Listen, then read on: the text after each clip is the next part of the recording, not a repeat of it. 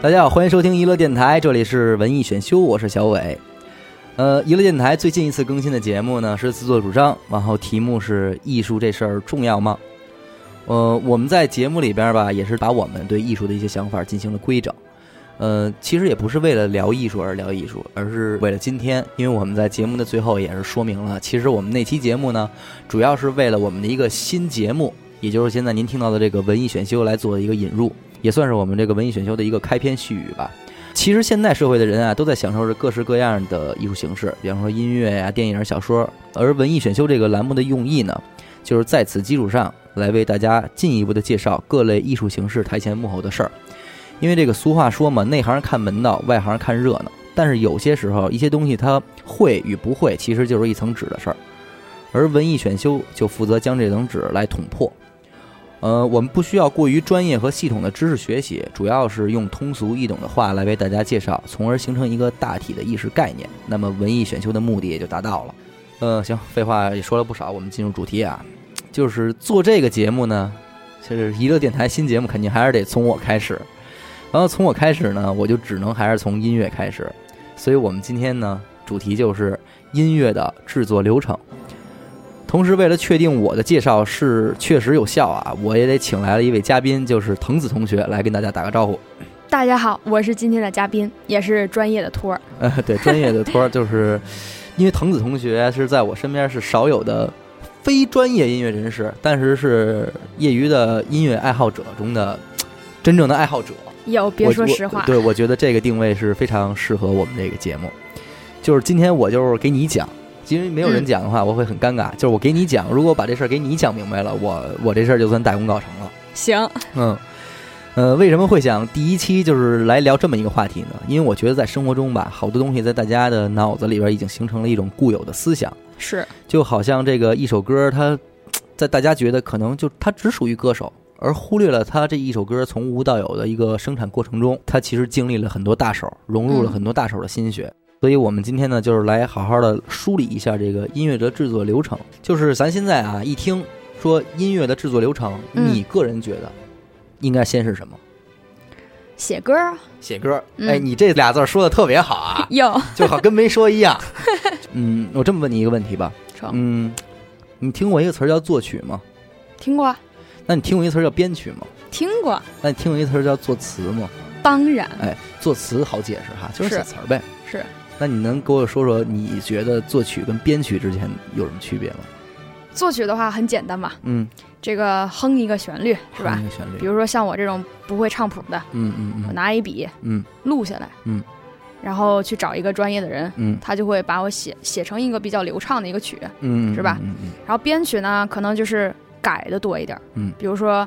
你这首歌原来是比较抒情的，嗯，咱们可以加点鼓点儿，嗯，让它变得动感起来，对对对，风格就不一样了，嗯，表达效果当然也不一样嘛。哎，你能你能说出这，其实已经比很多人强了，你知道吗？哦，谢谢。就是因为好多人他根本分不清楚编曲跟作曲之间的区别。那其实你只说对了一半，就是说，其实一个作曲的人来说，他光出一个旋律，按理说是不够的。不光是出这个旋律，我能够把这个旋律的功能也给同时出来。嗯，那么什么是称之功能？其实就是它的和声。它的和弦哦，嗯，这条旋律究竟是瞎哼哼出来的呢，嗯，还是说是真的是有章法的去写的？是，其实是有很大区别的。嗯嗯，因为你知道，一个好的旋律，它的走向如果是有考究的话嗯，它除了好听以外，它还有考究的话，那么对于接下来接盘的，也就是编曲这个人来说，呃，他所能够开拓的空间是非常大的，是吗？对，而且原理上来说，其实好多时候这一首歌的调性。在作曲这一块儿，就是定了得有百分之五十左右。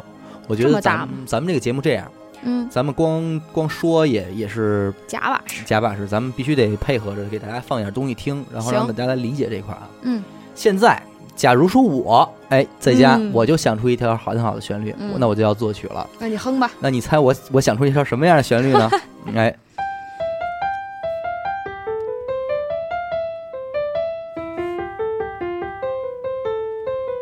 怎么样？我想的旋律耳熟。哎，好比说，我就是写卡农的那个人。行行，我现在写出这样一条旋律，算是完成作曲吗？其实不算，不算，就是我只是写出了一条旋律。嗯，理论上嗯我应该能够帮他去配一个和声。那什么是和声呢？就是说，在整个这这条旋律线条往后运行的时候，它依托在一个什么和声规则里？嗯，我起码是有想法的，我起码是可以出来的。如果加上这个功能的话，嗯，这个旋律就会变成这样了。很简单啊，它只是一个声，当。对，嗯，不一样了。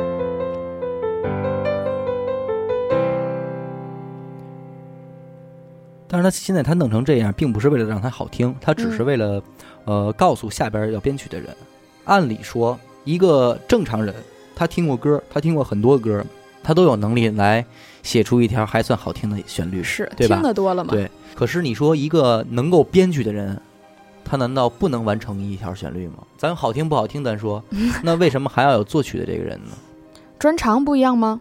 专长不一样，其实就是说两个人他其实还是有更大的属性上的区别。为什么这么说呢？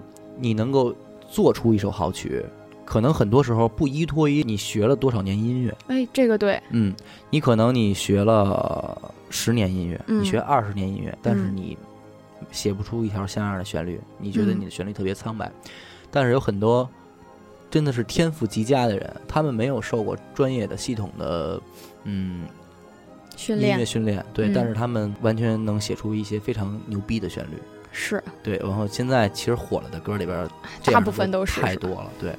所以这个时候才会有编曲这个人的价值，就是我我学了二十年音乐，嗯。我虽然写不出这样的旋律，嗯，但是如果有一天有一个人能给我一条像样的旋律，我能编成那样，对我能让他，我能让这个旋律的价值发挥到最大，嗯，我能让这个这个这条旋律变得非常丰满、非常丰富。这个听起来也挺牛的，对，其实嗯。这但是这个就是后者属于专业人士，前者就是属于什么？其实是天才。其实我嗯更愿意把这个写歌啊，就是比喻成做饭，你知道吗哎？呦，对，这个就是就是你是一好厨子，是，但是你你再好的厨子，你没有食材，嗯，你你没无从下手。是，而这个给你输送食材的这个人，其实就是一个作曲，所以这就是两者之间的区别。那么嗯编曲这个东西，它到底重要不重要呢？有人说我其实听歌好像也就是在听那么一个旋律哈，那这个编曲有那么重要吗？那其实我们就可以再来听一下刚才那条音乐。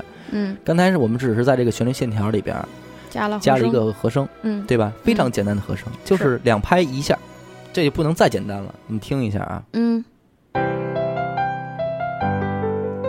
就是上边有一个旋律，然后底下有一个钢琴在那砸，嗯，能感觉出来，当，对，当，是吧？对，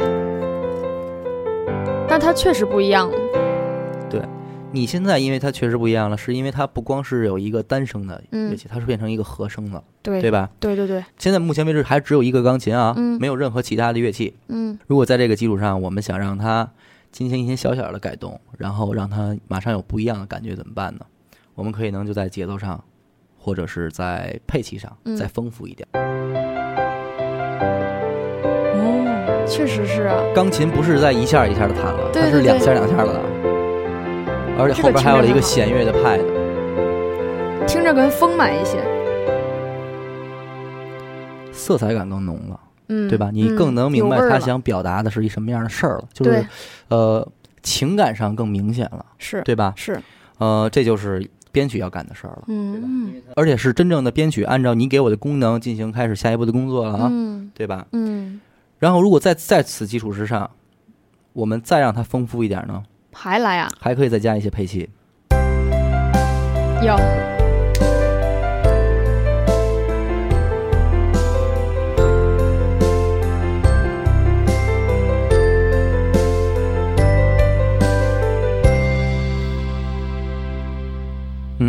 这就是又是另外一种。其实现在这种绝对不是它的最佳状态。嗯理论上我们还可以丰富到最好，当然这肯定是我为了咱们这期节目就是临时就是贴了几条啊，嗯所以这就是编曲的价值。可能你这个旋律一开始听起来就是很单一的一个旋律线条，对，但是你用一些手段吧，嗯，从把它从一个土豆变成了土豆丝儿，还有狼牙土豆，呃，甚至是土豆块儿哈，说对土豆汤什么的，就是那你同样的食材，我们可能有不同不同的处理手段，嗯是吧？嗯所以现在我们其实已经明确了作曲和编曲之间的概念哈。嗯但是其实来说，在现实生活当中，音乐人里边很难掰开出这些东西。如果这个人他能够写出一条好旋律的话，嗯他真的特别希望我自己能把这个歌变成我到满意的样子，嗯才是他想他更想要的东西。因为你现在种了一颗好土豆的话，你觉得嗯让人家、让人家去弄的话，其实是不是特放心的，你知道吗？除非这人他是真是一顶级名厨，就是心里不乐意是吧？呃，有点儿有点儿怜爱之心吧，就是因为你哦。你毕竟这个土豆你交出去的话，再回来给你端上来的一盘儿，可能就不是你想要的土豆丝儿了。变了，呃，可能是一盘土豆泥，我操，那其实挺失望的。然后有的时候作曲的人，嗯。他不光是写出这个旋律，他嗯。甚至把它进行一些简单的编配，就是我能编成什么样，我就编成什么样，最大力度了，最大力度。嗯。然后那个甚至有的时候就已经快编成一首歌了，就是一首完整的歌了。他甚至连连唱都录完了，哦，让咱们普通人听就觉得这歌已经完成了，没毛病了。嗯。能做到这个份儿上是吗？其实能，其实任何一首歌，它都可以说它完成了，因为音嗯乐它是本来就是一感性的，没有一个标准，不能说、哦。哎你这歌这样你不及格，嗯，没有。没有一个固定的标准是吧？这个，嗯，这就是刚才最开始那个吧，我只配了一功能，嗯，我现在就说这首歌就完成了，那也对，没有人能够说不，因为我这首歌我我就说我就想这么表达，嗯嗯，谁能说我不行，对吧你？说了算，对对对，这东西所以艺术其实不讲道理，它就是一个非常任性的东西。有一天你真的想好好再精做一遍的时候，嗯，你再经过一个大师的润色，可能就又是天翻地覆的差别了。那这就是编曲的，这就是编曲的力量。你看，咱们其实最明显的，或者说现在咱们见最多的，《嗯，我是歌手》哎呦，这个我看呃，过，对，《我是歌手》这里边所有的歌都是重新编曲再再拿出来的，对吧？怪不得现场的感觉会很震撼，呃。对，编曲这个东西，它是一个概念性的东西，它是嗯一个手段上的东西。嗯那么你随着时代的发展，手段是越来越丰富的，就是被人们玩通的。这这菜嗯，原来可能只有炒，现在出了糖醋了。还可以焖，对，还可以焖了，就是手段在一点点多的时候，你把以前的老歌嗯，拿出来，用新的手段再炒一遍。我一直是以为这个歌手们可能是比原唱是吧不一样，所以他唱出来的不一样。其实歌手当然是歌手的事儿了，但是编曲真是加了至少有百分之八十的分儿，就是《我是歌手》这个栏目。对我还真对倒过听那个原唱，对对对，这主要不是这个感觉主要是这个改编后的这个编曲特别加分儿。任由时代再发展，嗯，天才也就是作曲的，他能嗯想出好旋律，这个人是不会变的。是因为你什么时候、什么年代，你能想出好旋律都是好旋律。对，但是如果你在听十年前的编曲，它很有可能就已经让你提不起兴趣了，因为那个时候的编曲是那一代人的审美听感和审美，嗯对、嗯他们觉得那个时候是那个是美的。有道理，这就是我们上次举的那个糖的例子，对吧？啊？对，那个是酸三色的年代，嗯现在已经是几百粒的年代了，对吧？那大家就必须得，原来我们吃新大陆就很高兴了，现在必须哈根达斯，对吧？别的没感觉是吧？哎，别的没有感觉了。嗯所以编曲手段是永远与时俱进的。嗯我上大三的时候，我们有一节小课作业，就是老师快下课了，说：“哎，嗯，再给你们留一作业吧。”我说：“行。”他说：“就是回去想一旋律，然后哦，写三种版本。这就相当于其实就是要让你干这件事儿嘛，就是说嗯看看你们一个旋律能写出几种东西嘛。嗯呃，那天翻的时候给找出来了，就是首先啊，第一个是八 beat 版本，你知道什么叫八八位？就是我们小时候玩甲霸王游戏机哦里边那种音游戏的音色，那哦种那种音乐。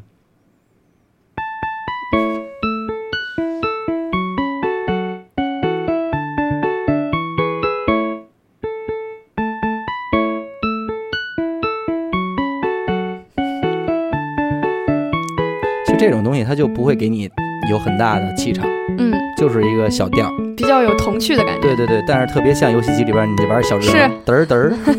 闯关，对，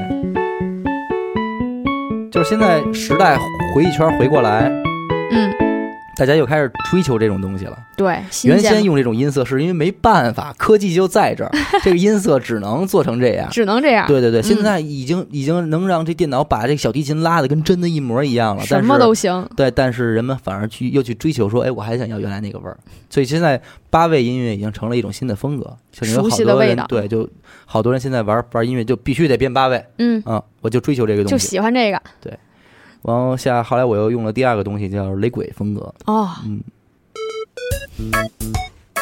这个一听就想跳起来了，啊，牙买加嘛，这个以后咱们在其他节目，比方说如果讲雷鬼的时候，可以好好的梳理一下什么叫雷鬼。嗯。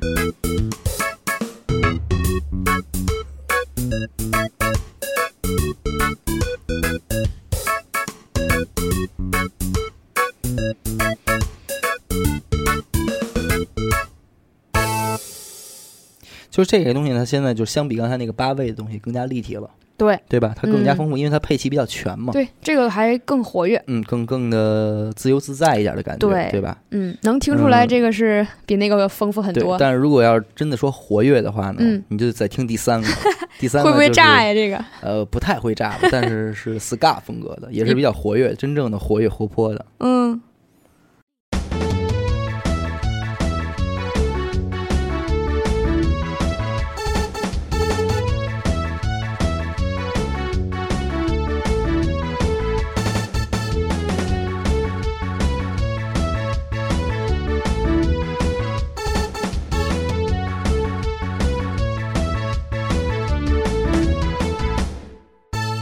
其实你同样的旋律，用不同的乐器，用不同的节奏，嗯，用不同的速度，嗯，然后去去改变它，然后得到的东西都是不一样的。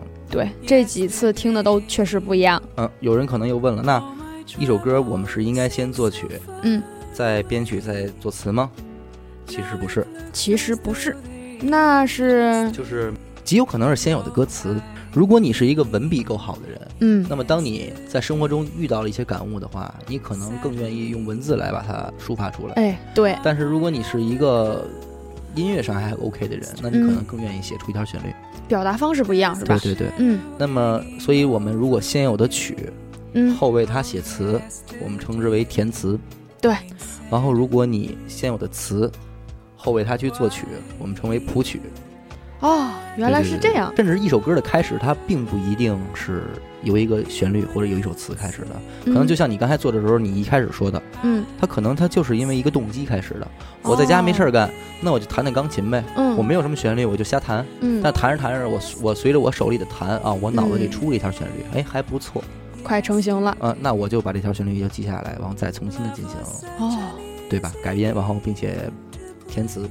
这首歌也就出来了，所以也就是说，在前三步这个步骤里边，嗯，作词、作曲嗯和编曲这三者其实，嗯，顺序上没有太大的东西，嗯，就是很随意，什么样什么样出来的东西都有。对，这个不太好说。很多时候你写好的旋律，嗯，会因为词去改动，因为比方这个人写的词实在是太漂亮了，嗯，我我不忍心改动任何一个字儿，嗯，那我但是搁我这旋律上可能又有点不太合适。那我可能就会为了这首词让一让步，将旋律某些旋律进行一些改动。嗯嗯，然后如果同样啊，你先写好词，嗯，我这出了一曲，你又不忍心让我的曲变动变动，嗯，那你可能就会狠狠心改一改词。为什么就是那会儿朴树说好多歌我就直接啦啦啦唱？是因为我觉得没有什么词。我以为他忘词儿了。对，因为因为没有什么词能够在那一刻表达填填满那段旋律。就是我，我觉得我在这个旋律里边，我写什么词，嗯，都不好听，都配不上它，都配不上它，嗯，我还不如就是啦啦啦，或者唱一唱什么，嗯，呀咿呀，是吧？呀咿呀，是是是，这就不是他擅长干的事儿吗？就是我就为了我这个发音和这个旋律能够完成的一个完美的匹配，那就不需要他表达意思了，就是我的嗓音加上这个旋律，它 OK，也是某种意义上的完美，也是某种意义上完美，至少在这个就全凭艺术家说了算了。对，没有任何产业能够去给他打分了。是，我说这个就是对我来说，它就是最完美的表达。那它就是，嗯嗯。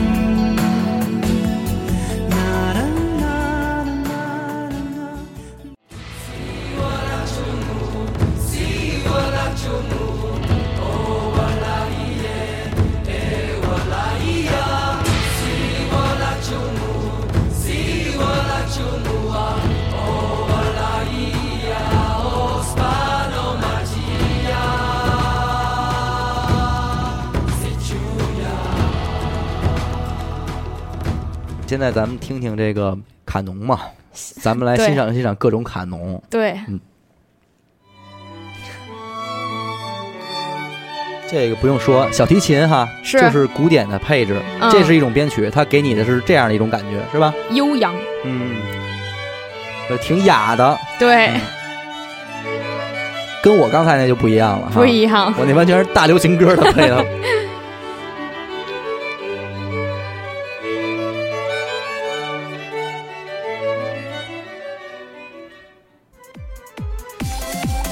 呦，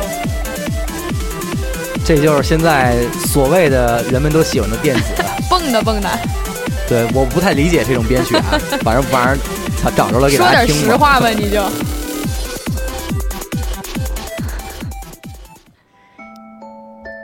嗯，这又是另外一种八音八音盒，嗯，这个小女生应该很喜欢，又是另外一种感受不，一样。对吧？嗯又是另外一种感受。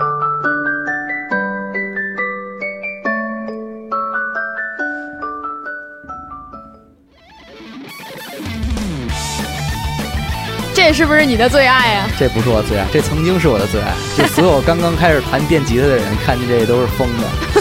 但是后来就觉得这首歌真是太土了。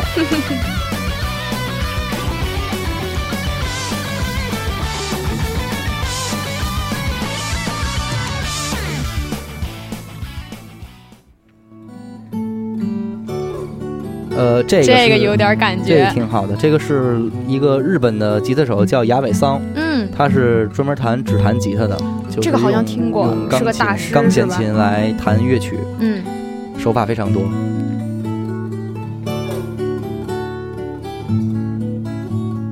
真是每个感觉都不一样。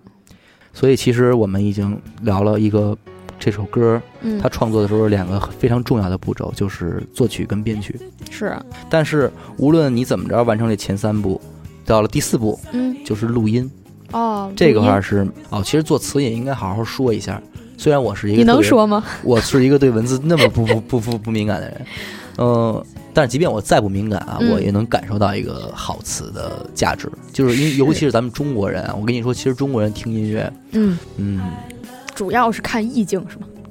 词真的挺关挺键重要的，我对对觉得。对，而且嗯我觉得，因为现在语言它不是共通的嘛，是。有英语有中文有，对。如果如果他们都能是共通的话，如果咱们有一个人能够能够做到这种，对对对，就是嗯。我我各国语言都会的话，嗯。我觉得中国的歌词一定是很厉害。很厉害，在是。在世界评级里边也绝对能排得上对，排得上号的。因为有时候它翻译就变味儿了，对，因为因为这么多年千百年来，中国音乐没什么进步，但是中国的文笔功夫却一直没被人丢了。对，所以一真的是，我觉得这三剑合璧吧。当一首好的曲子嗯配到一个好的编曲，嗯再填上一一个好词，嗯，绝了就，绝了，真的是绝了。但是想想都挺美的。想想都挺美的。嗯所以现在现在咱们这个。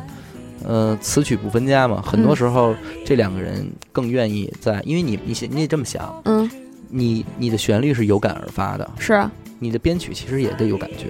哦啊，不光是技术，对对对，如果你是干活的话，那什么都别说了，你给我嗯旋律，我直接给你写写谱编曲就完了。嗯嗯嗯，但是如果我们真的想完成一件艺术作品的话，我真的如果我是编曲的话，我嗯特别愿意跟作曲的人好好聊聊。啊，对你了解他的想法对对对，你？为什么会有这样的东西？那咱们照着一什么样的方向去？嗯，起码气质上不会变。别到时候我说想写一首忧伤的，我听完你旋律，我叭咚给你改摇滚版，对吧？我给你来一电子，这太 这个了不得胡闹了。对。然后如果是再来一个好的作词呢？三个人，我觉得如果共同的能够干这件事儿，嗯，嗯，会更好。对这个优势更大化。对，但是真正有能力的人呢，嗯，会会兼备这三者。哎呦，这个真是比不了。呃，对对对对对，所以我觉得啊，其实，在我心里边，音乐人的基础就是你能够完成这三者，我觉得你才能成为一个音乐人。剩下的，我觉得你只是产业链里边其中的一个一环环节，对对对。嗯，如果按拿这三个标准去要求现在当今的流行音乐人，你觉得谁行？真整个华语流行音乐里边量不出几个人来，嗯，谁行啊？李宗盛，对，这个可以。李宗盛这个咱们绝对可以是华语流行音乐教父 啊，是吧？嗯，然后摇滚乐其实都是，是吗？对，摇滚乐其实都是，就是摇滚乐从出生那天开始，就是你怎么能找别人给你写词呢？那太不摇滚了。都都是自己来嘛。对，你怎你怎么能找别人给你编曲呢？那太不摇滚了。哦你怎么能找别人作曲呢？那太不摇滚了。你就得自己来，哪怕这东西来出来以后特傻逼，也得自己来？那你也得自己来。所以基本上现在中国的任何一个摇滚乐队都能具备这几点。有啊、甚至马上要说到的第四点就是录音。录音。对，录音你要有什么能能说的呢？录音其实不就是唱了然后录下来？呃，我操，完全不是。是吗录音其实是一个非常见功夫的事儿。中国的好录音师也是很少很少，他所干的事儿其实是一件特别科学家的事儿，就是特别理工科的事儿。其实有，那你得好好说说你比。方说这一个设备，嗯我们用什么样的麦克风，嗯在一个什么样的声音环境下录制出来，嗯，能够达到它的最好的效果。这个那这些不是很简单吗我？操，这些太难了，因为你要录的东西有很多，你每一个人唱出来都是一个不同的声音，啊，是啊。对你每一个乐器录出来也都是一个不同的声音。哦。如果你录的不能够把这个音质达到很完美，嗯那你这样说，你就是用你的手机去录一个音，嗯和你用专业的录音系统去录一个音，这个声音都是两个声音。是吗？所以其实来说，在整个录音流程里边，嗯设备嗯，占了百分之八十。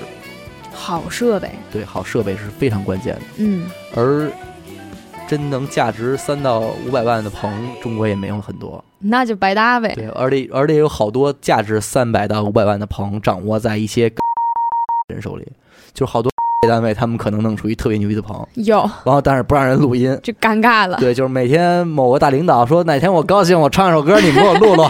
哎，完了他舔着一啤酒肚进去了，嘎、唱一个什么，呃，什么月亮之上什么的一路。这挺好。哎，对，哎，好，哎，你们这个任务政治任务完成不错。嗯但是真正可能对就是录音有追求的好的嗯录音师，他们可能十没有年十年也攒不出一套真的特牛逼的整套的录音设备。那这么一听，还挺悲伤的呢。哎，归根结底就是一件事儿，真正想做点事儿的人嗯，都挺不容易的。真正想是把事儿做得像样一点的话，是嗯，得用。心。对，不太想低头的人都挺嗯不容易的。嗯呃，所以录音棚其实很重要，而且嗯真正好的录音师对声音敏感的、有辨识度的，嗯，你除了要考虑自己以外，你还要考虑后边的人。后边的人，对，就是马上要接手你做完工作的人，哦也就是混音师。这个也要考虑。对对对，其实这是你的专业，嗯，你如果够专业的话，你就不能只考虑自己，整个就是。从作曲开始嗯到最后的混音开始嗯，为止，所有人都应该在乎的这首歌最后呈现出来的状态，哇，好复杂呀。对吧？不能是嗯各扫门门前雪，一定是是我我我想好这事儿之后，那下一个一个他人怎么会什么样？对对对，嗯，所以对接很重要。那还挺麻烦的这事对儿。，你现在想录音，哎，你说我录一个音去吧，啊行唱完了你去吧出来了满大街都是两百块钱一小时的录音棚。啊，这个真是对，但是等你那个录完之后，你一听，你说我这怎么跟那个碧昂斯那差差那么多呀？那那人家可能就直接说了：“操，大哥，我们这个是吧？你这多少钱一小呃我们时？这小买卖，小本买卖，差不多得了咱比不了。现在好的音乐都是在英国或者美国录，啊，英国混，英国美国混，就哪怕你的所有前期编曲都在中国嗯完成了，也是嗯拿着东西去美国录。这个这个不得不承认，对，因为它这里边是一个录音，其实真的是一项非常复杂的东西。如果你有一天你开始这项工作的话，嗯你你就会发现了，嗯，录音这块儿其实我说我能说的也不多，因为要再说的话，就全都是专业的东西了。嗯，我我无法再用概念和和和大体来概括了。行，今天到此为止。呃，不不不能到此为止，我还有一个混音没有说呢，录音跟混音还有区别。当然有区别了。混音，混音不就是录音的环境下，然后录出来的音质？嗯哼嗯哼。比如说，像我们那个在洗手间里唱歌，嗯，跟房间里唱歌，对，唱出来那种感觉好像不太一样，对，不太一样。就好听点儿。生产，嗯。是这样，录音师主要的工作是在于我如何把你这个发出来的声音嗯，录制下来，录下来。对，嗯。录制到电脑里，嗯。就是从你那儿、嗯呃一个声音变成一个电脑里边的一个波形的这个哦过程是归录音师管的。哦，这是录音。嗯，那他把整首歌都录完了之后，嗯，就要交给混音师了。那混音师拿到的可就是一堆录好的东西了。还有混音师，对，那他接下来就要为这首歌来化妆了，有这他高级了。化妆的过程。对嗯混音师所决定的才是最后我们听歌的人嗯，能够听到的这个整首歌的声音到底是一个什么样的感觉。这么牛，从某种情况下讲，他就是一个指挥嘛。哦，对你想想，如果在一个古典乐厅里边上百人的乐团，嗯这边的人跟那边的乐手根本沟通不了，嗯，那那要打架了。怎么办呢？就嗯全凭中间这个指挥，他听到的声音来指挥整场音乐，谁的音量该大一点，谁的音量该小一点。这个时候你要弱下去，哦，因为你自己在演奏乐器的时候，你在场中间你是听不出来我的声到底是大还是小的，哦自己不觉得，你肯定不觉得。嗯，那你只能靠指挥告诉你，你大得了，你得你得小，对。哦，那你想想，如果一个指挥家他站在中间，他要耳朵里要听上百个乐器，那懵了，甚至牛逼的指挥，嗯，哪一把小提琴拉的不对，他都能听得出来的，能这么厉害，能这么厉害。所以天哪。不，要小瞧学指挥的，你要说你要哪天一出来就操，那我中央音乐学院学指挥的，那您好好好好给人鞠个躬。来我鼓掌，呃 好好的给人鼓鼓掌，对，所以我们其实可以听一个啊，就嗯，是行，混音前和混音后的作品。哎，现在啊，一个人，嗯咱们就拿着日唱，嗯唱，嗯、来举例子，一个人他经过录音师录音嗯，之后，他所得到的一个声音是什么样效果？什么效果呢？All I need is you here with me.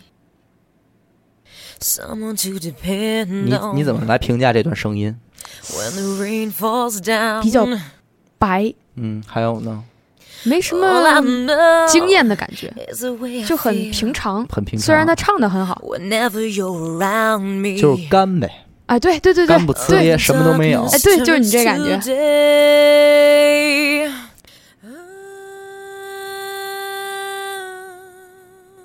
恐怖。我觉得没有人任何人能手机里放一首这样的歌是听。那现在呢，我们来听一下，如果这个干声搭配上它的一个乐器，会是什么样的状态啊？嗯，带点感觉。带，点感觉，嗯。但是算好听吗？一般，还是不算好听还不够疯嘛。就是截止到这一步，嗯。还是作曲跟编曲之间的事儿，哦，对吧？三步，刚才一个旋律嘛后现在我给这个旋律配上一个东西，对对对，对吧？有节奏了，能听了。Me. 音乐本身变立体了，但是听感上声音的质感还是不是很好。缺一点儿，它缺什么呢？缺混音啊，原来在这儿等着我呢。对。行了，那我们现在再来听，呃，同样的音频嗯经过混音师的处理之后，它会是一什么样的效果？嗯哇这个应该就是我们会下载到手机里面对当铃声的那一种。哦，好听哎，when the rain falls down. down, down. 摇起来了。All I know 欧美大哥就出现了，对，又一大作.这个就好听很多倍哎，这个.好听。完了，起鸡皮疙瘩了都。所以你说，如果是一个混音师，呃，混音师，他从刚才那样一个干声，嗯，把一个声音变成到现在这样，如果他没有审美，是绝对做不到的。那是一而且你知道，一个人，因为我自己混过音，因为你也混过呀因为我没钱嘛，我没钱，我请不起混音师，那我肯定我也自己摆摆了。嗯，但是当时你自己在做这件事儿的时候，你就会发现吧，真的不是一般人能干的。就是你在做这件事儿的时候，你你越做，你会发现你的耳朵越不准，是吗？因为你长时间怀疑自己对你长时间的就是嗯你听不出来了。就是麻木了，对，原来这声儿在左在右，什么什么薄厚什么的，你都能还有点有点感觉。嗯，你操，你坐那儿一小时、俩小时，你听这东西，你就不知道了，哦，是不是跟那个看汉字一样？呃你要一直盯着它，你就你晕了 你就不知道它叫什么了。对对对，所以基本上都得第二天再打开再听哦，啊，好一点儿。恢复一点儿，嗯，那你要这样讲的话，真的觉得每一环节都很重要，特别重要，而且特别，难。也就是说，截止到这一步，嗯，这首歌算完成了，成品就是，对，唱也录完了，音也我们也混完了。嗯，剩下的就是整个音乐制作流程的后续的什么宣传呀、啊印制唱片呀、什么的啊发行，然后最后再到一个人手里啊。那就是后期录再录对，哎，人声咱们。还可以听一听刚才那个女女人声，如果不加伴奏啊，其实也挺好听的 need 其实还是不错的。哦，这个就是没伴奏，然后没有伴奏混音。单独混一个人声，所有混音工作必须得一个乐器一个乐器来的。一个乐器一个乐器混，对，All I know is the way I feel. 这感觉差很多哎，这对个吧？像整容一样。再听.刚才的，能不能给我切换成刚才听？是吧？乐乐器也是，这个也什么效果都没有。对，哦。第一声出来就已经决定一切就是。这个了，对，好听，就是听两个单词就能听得出来不一样。对对对。当然，其实你说你现在咱们听到这样一个作品，嗯，它其实从从一个作曲人到最后来为他混音的这个人，中间嗯。其实经历的步骤还是挺多的。所以这个时候我们就又可以聊另外一个行业，叫聊什么呢？呃，音乐制作人。哦，制作人这个都听过，嗯，但是不知道他们具体到底是干嘛的。制作人，就是呃，好比说嗯唱片公司今天发现一个很好的歌手，嗯，呃啊，藤子，哎呦，哎，你这歌手不错，好嗓子，条件也还行。然后，那么我们公司看上你了，嗯。行，现在我们邀请我们的某某某制作人嗯。来为你制作一张专辑。要给我出歌了对，，那这个制作人就会根据你的条件、嗯，你的嗯特色，特色，对，嗯或者是感觉吧，然后嗯为你量身定制属于你的歌曲。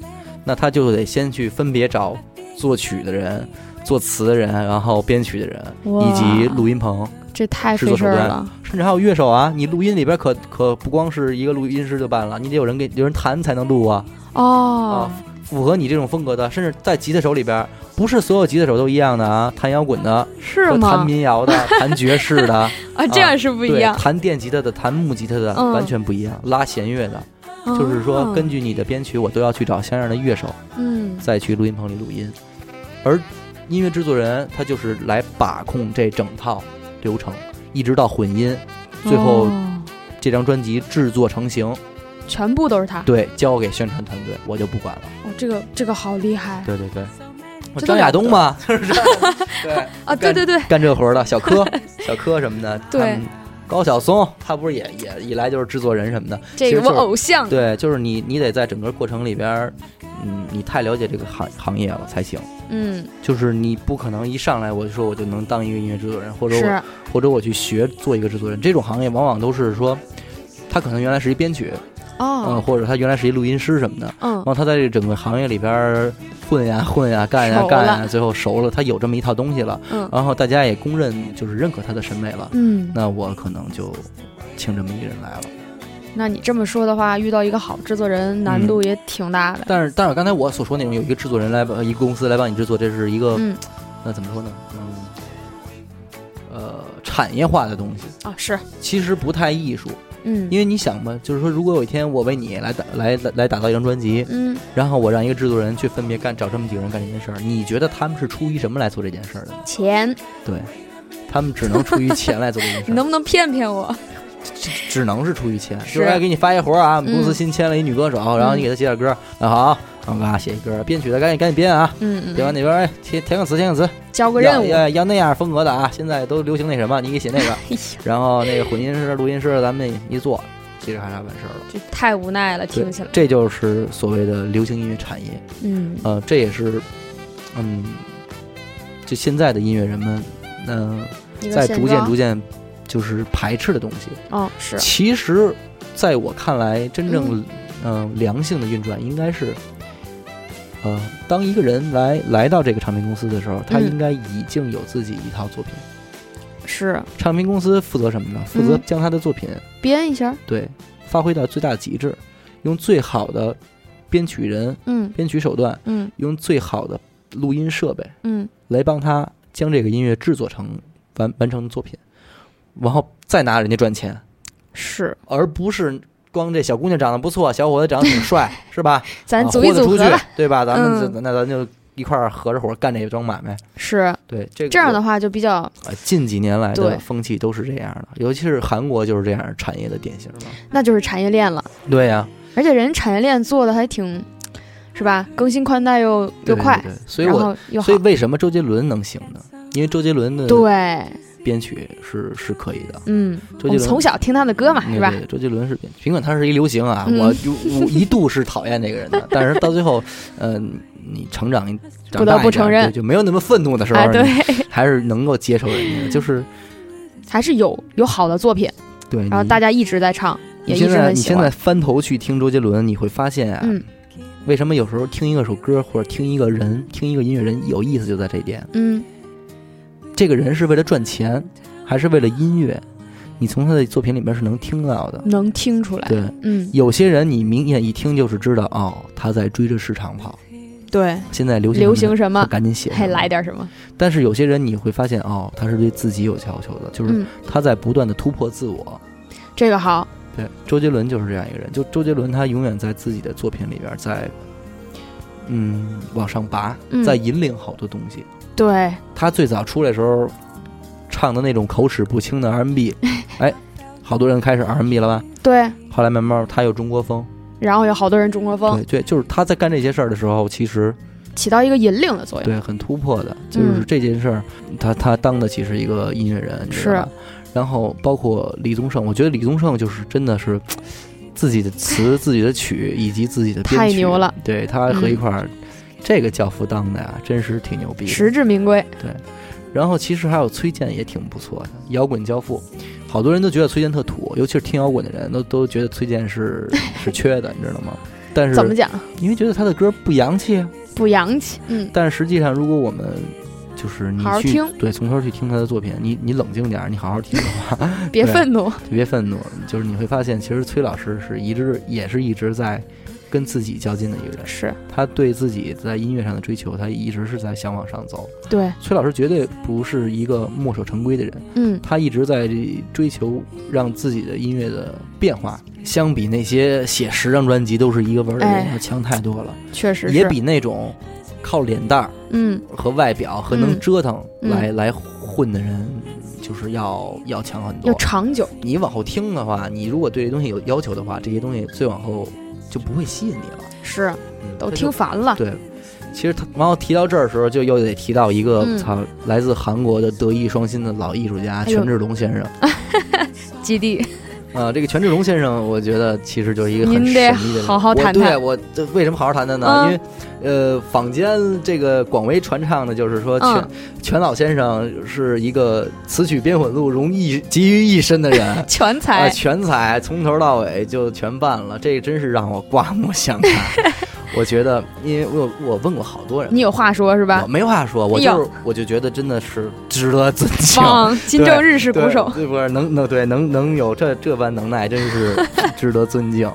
反正中国真是这么很少，嗯，他这么年轻，长这么帅 啊，穿衣这么有品呃，对，然后穿衣这么好看，然后是吧？这个什么都好，什么这么好，还能词曲编混录，你想想这人他得，这就是小超人啊！这八个手，哎，这不能在亚国亚洲混了，嗯这就是得是世界巨星。嗯，嗯，这这世界都不是亚洲了。地球都容不下他了。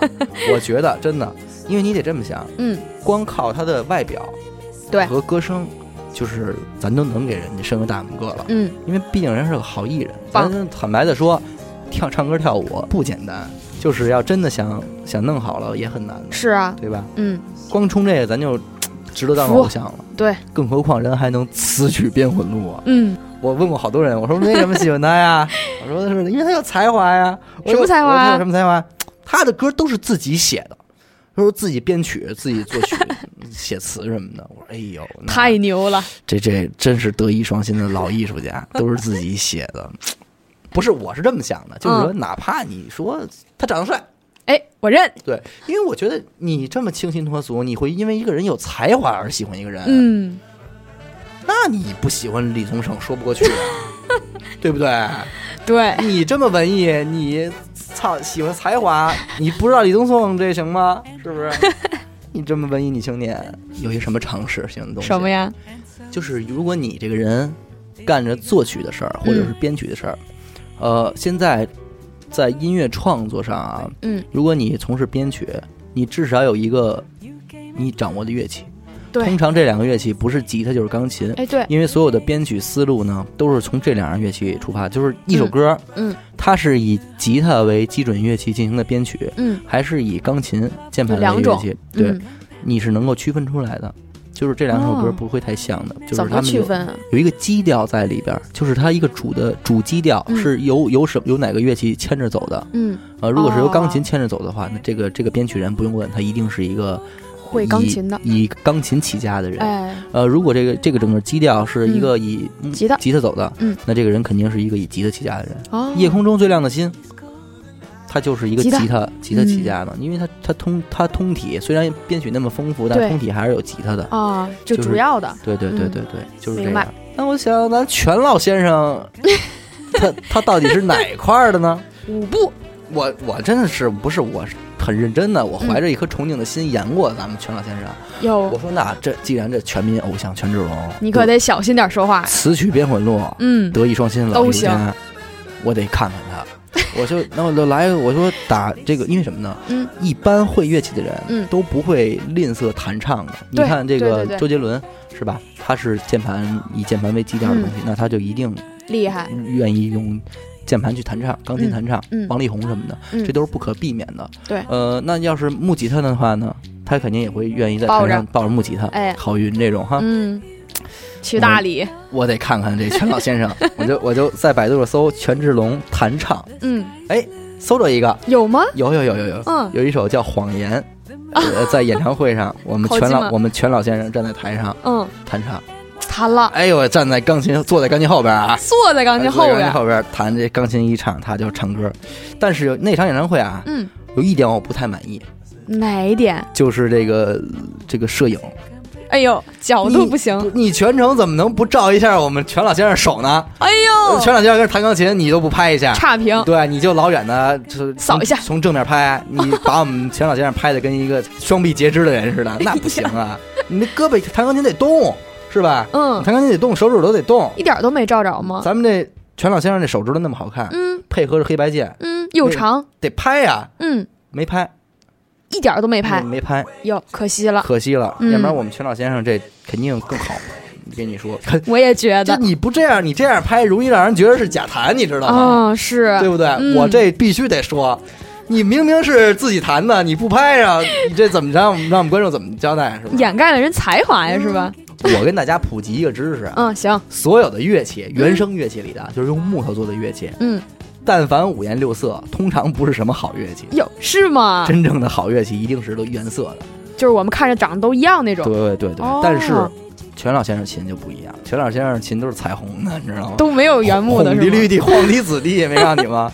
然后上场摔的那可狠了，我估计不心疼，我估计真是在不可能是吉他弹到一定程度了，哦因为你知道摔琴这件事儿在乐手里边是怎么讲的呢？有好多吉他手在台上摔琴，他是一个那次我告诉观众，嗯我既穷了。嗯，我在我我今天在现场，我能给呈现给观众的，我都已经表演到头了。哦，我再我你们再让我呈现的话，我只能砸琴了，因为我我把我毕生的所有的东西都 都已经在那个这个这个整首歌里边都写写出来了，嗯而且我即兴的也都即兴了。嗯，你们底下再喊 uncle 的话，我就只能表演砸琴没有了。对，这是这么一个传统，所以才流行起了砸琴。哦，你包括往往都是谢天笑什么爱砸琴的，都都是在整个现场最后一步，是，对对对，弹完最后一首歌，然后全体砸琴。但我们全老先生嗯，开场就砸，哎呦，这一上来就砸，那那倍儿响。这厉害，嗯，还有还有什么可说的呢？是吧？大家都明白，我主要想吹捧全老先生，是啊，德艺双馨啊我，对我非常崇拜全老先生，就是这种为人他的能力、以及他的才华，才华。我最重要的是才华，才华不是脸蛋啊！我可不喜欢。我长得对我对长得帅的一般，我主要是喜欢他那种才华、才气。服了，呃服了，才华嗯横溢，词曲变混落啊！大师，大师。行吧？我觉得你能明白吗？整个音乐制作流程，虽然这个说的内容特别多啊，但是我觉得我是那么明白了那么一点儿。你们一丢丢是吧？嗯，我肯定比。观众的接受能力要差一点，嗯。因为我这人喜欢钻。那咱就再总结总结啊，啊。就是说整个一首歌，从一开始的作曲、嗯。呃编曲、嗯。填词，呃这仨顺序是不定的啊，啊，记住了，作曲、编曲、填词，再到录音，录音。混音。啊，混音还有个师傅，对，呃混音对混音，最后整个这个五个步骤嗯。完成一首完美的作品。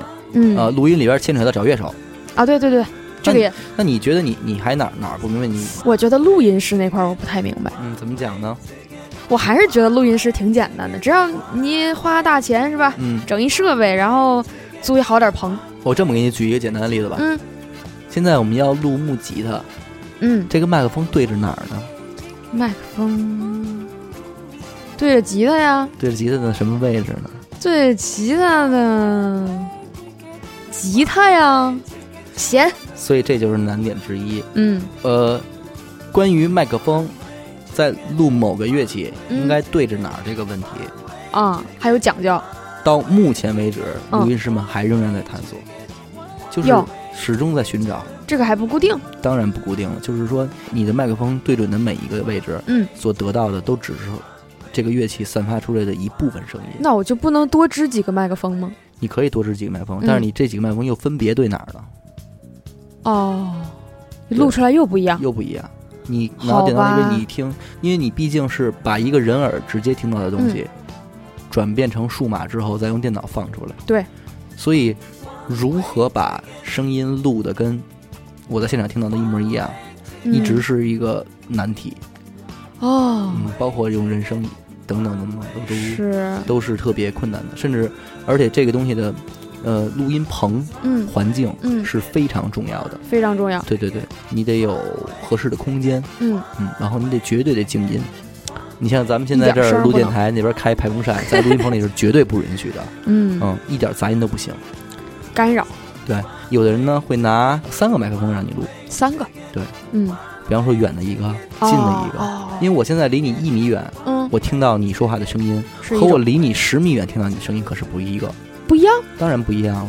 这样也可以。对，那我就得在十米外再摆一个麦克风，哦，然后那你录完两个之后，我这两个又以一个什么样的比例嗯，去走，哦这都是非常关键的。那确实挺多事儿要干的。因为你我不光是要把你的声音录好，嗯，你们最终可是要混淆成一首歌里的，是，你们的声音之间不能打架，嗯，对，吧？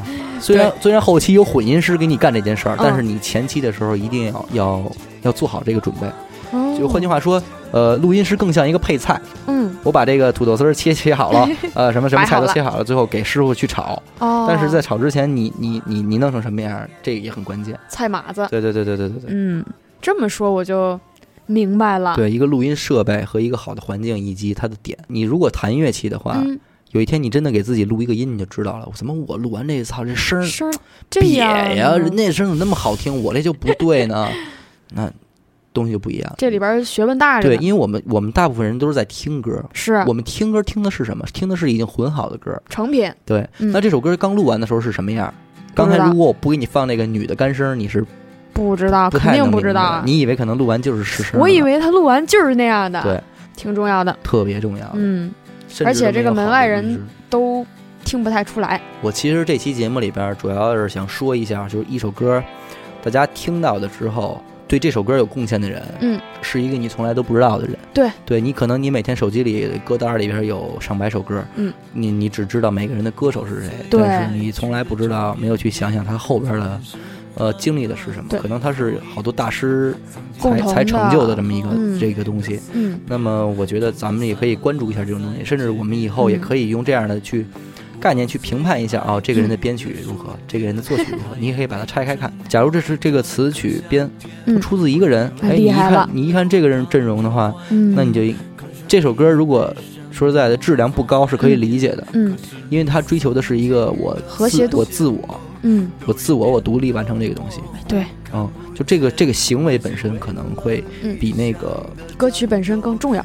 要稍微加一点分儿。嗯但是如果它是明明明显就是一个产业链的东西，比方说什么张杰老师的《逆战》啊，什么这些东西，就是明 显明显。你看《逆战》这首歌呢，当时那个环境，大家摇摇滚热，对，然后我来打造，按照流水线的产业来打造一首歌曲摇滚风歌曲，哎对吧？让让张杰老师唱一唱，嗯那肯定就是完全是一个流水线作业的东西，是，跟那种真正摇滚乐的东西就不太一样一样。对，嗯虽然它的制作手段，它的嗯声音，就是它最后你听到的声音，嗯呃，质量很高，很嗯上乘，因为他们有钱。行吧，我们这个第一次做这样的事儿，也是第一次做这样一个节目，也不知道效果怎么样。那就是，呃，反正好赖还是录了一期吧，音乐的制作流程，然后就这么说吧。好，感谢我感谢感谢藤子同学啊，感 谢藤子同学的配合，然后感谢您收听娱乐电台，这里是文艺选修，我是小伟，咱们下期再见。